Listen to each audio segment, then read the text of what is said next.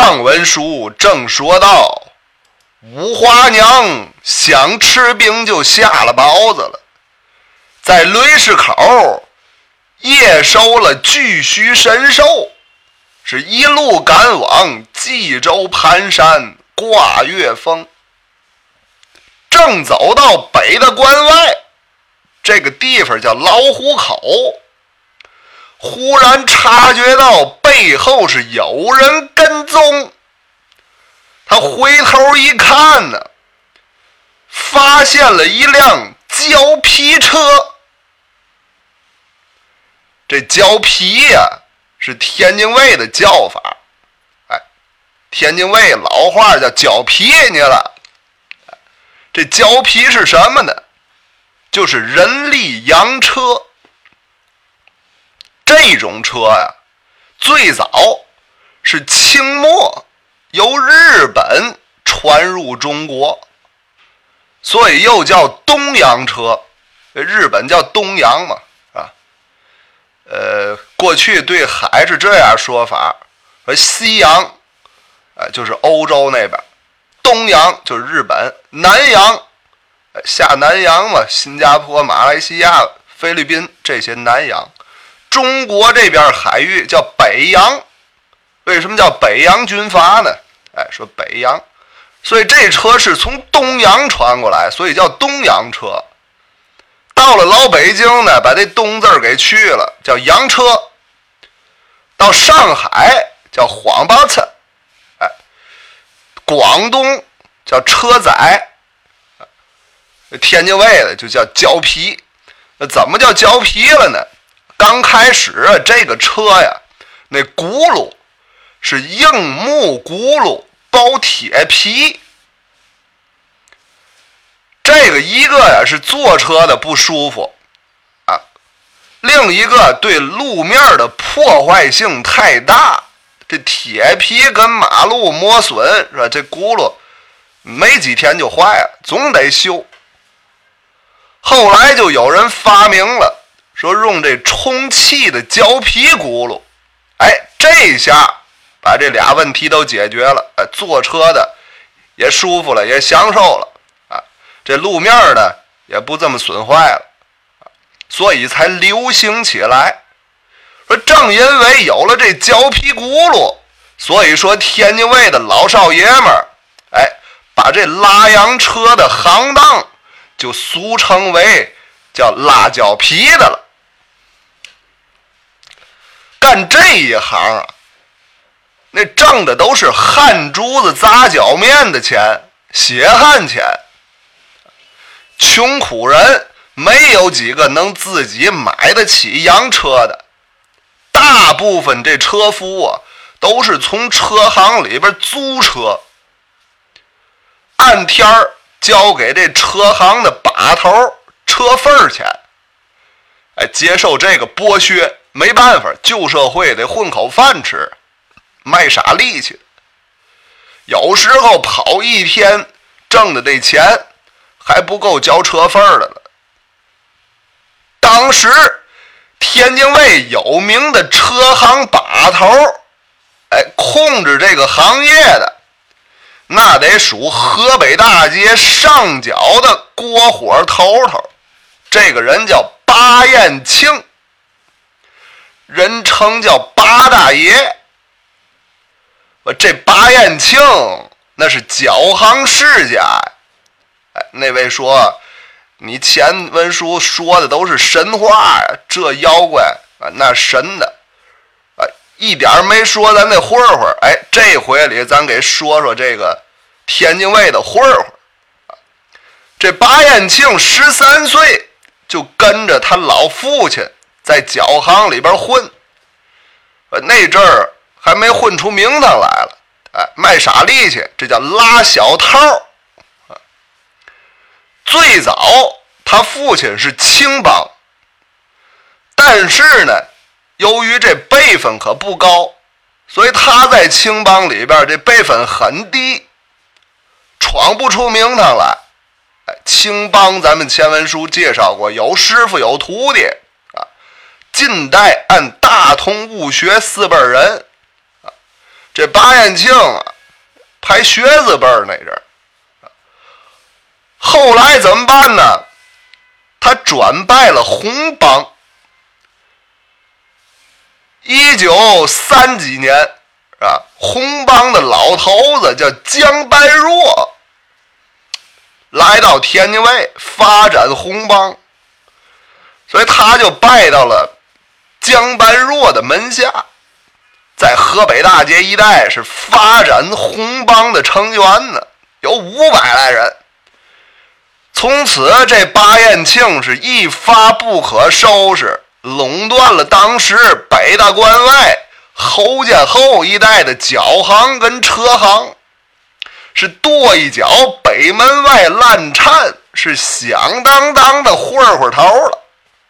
尤其在抗战胜利之后，这袁三儿等汉奸，哎，给逮起来了，进了监狱了。这巴彦庆没进去，为什么？他当时挂住了国民党了，说自己呀是国民党的特务，抗战有功。这国民党为了控制天津卫的黑势力，也就认可了。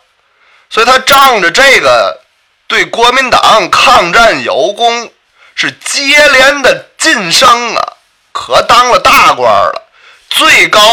做到了全国总工会理事的位置，后来还被选成了国大代表了，达到了人生的巅峰啊。这旧社会上哪儿说理去？一个混混啊，成了政府官员了。这个人是本套书青帮重要的反派角色。后文书咱们再详细说他。再说这拉胶皮的，拉胶皮这行当，如果趁年轻的时候，哎，跑得快，腿脚利索，能攒下几个钱儿，哎，到老了买辆自己的车，哎，那还算功德圆满。可在当时那个吃人的年月。又有几个人能有这造化？你看老舍先生那名著《骆驼祥子》，那就是当时车夫的真实写照。总之啊，在当时这拉胶皮的算是脚行，见人矮三分，属于下九流，是社会底层的穷苦人干的行当。再说今天，本来这拉胶皮的在街上跑找活这是再寻常不过的事儿了，没有什么可奇怪的。可您别忘了，五花娘骑的这匹坐骑可太厉害了，那是修炼一百来年的巨须神兽啊！能够日行五百里，是快如闪电一般。这一个拉洋车的凡人，能跟着他跟了好几条街，愣没落下。啊，这个有点太令人匪夷所思了啊！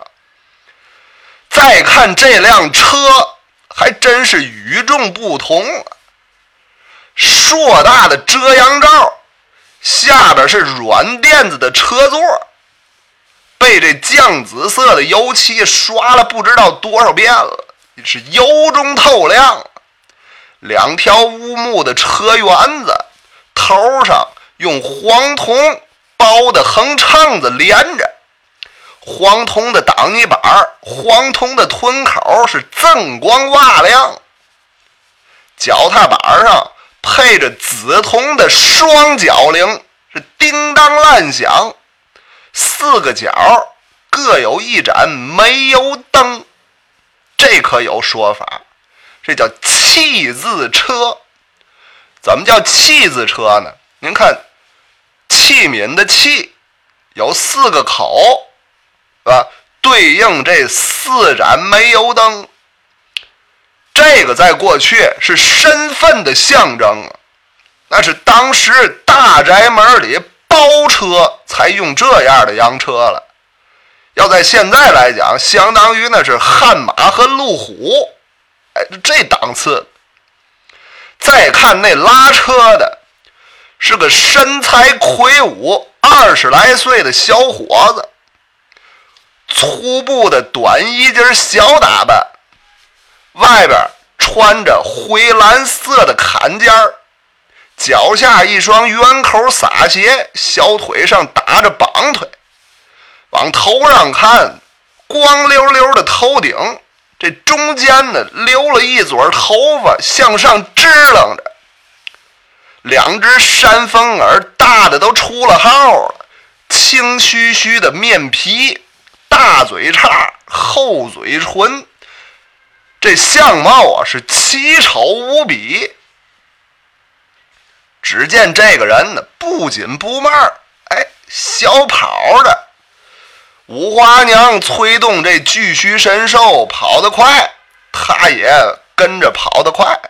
这五花娘跑得慢，他就慢下来。哎，一直就这么跟着，这脚力一点儿不比这巨须差。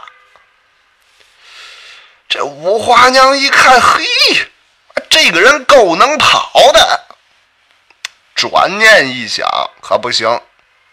因为他刚刚经历了这老灰精跟杜小仙儿两位深不可测的修炼通道，他可就长记性了啊！知道天外有天，是人外可有人，行事得处处的小心。这点儿就得说五花娘有阅历，比杜小仙儿要强。那杜小仙儿一看到那个吞天食地海淘天，不管三七二十一动手了，那是没阅历、没见识。这五花娘老油条，心想我可先别轻举妄动啊！这是一位奇人呢，他不知道有什么本事了，我别再惹出什么新的麻烦来，影响我去冀州盘山。那可就得不偿失了。就这样，五花娘看见他可没撵语，哎，骑着这只巨须神兽在前面就这么跑，那辣椒皮的在后边也不说话，就这么跟着。啊，这二人呢就在大道上赛开跑了。说他们两个人在这跑着，咱暂且不论。再说卢大少爷跟那杜小仙儿俩人在藏书阁是谈论了一宿啊，把这几天的事儿哎都商量一个遍，但最后还是没什么头绪啊。不知不觉是日出东方，天光大亮。卢大少心想：“我也别光在这儿研究，我得看看我老奶奶去，到底怎么样了。”于是乎就来到了上房，想给老奶奶请安。这一看呢，老奶奶是平安无事。不过通过聊天了解到啊，这老太太对那天发生的事儿是一点印象都没有了。都不记得了，连自己去娘娘庙烧香这事儿都想不起来了。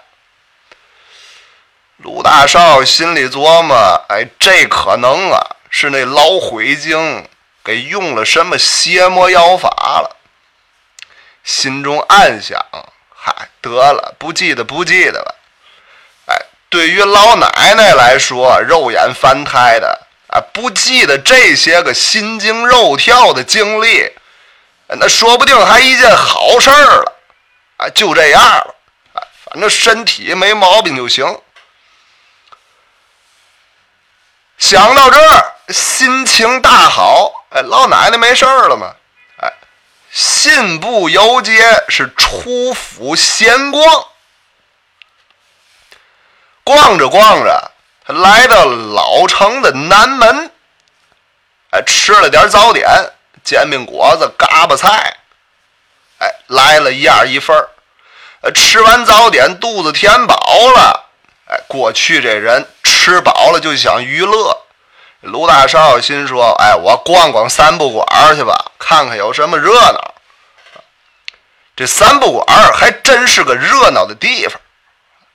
虽说这阵儿还不到中午了，可这南门外一带撂地讨生活的人们就已经开始忙活了。一看这街角那地方，哎，有什么卖清真水爆肚的，开始支那大铁锅烧水，这水烧的滚开呀，升起一股股的白色雾气，看不清里边这人了。再看旁边那是干什么的？哎，龙嘴大铜壶卖茶汤的，呵，这卖茶汤的还真有点功夫。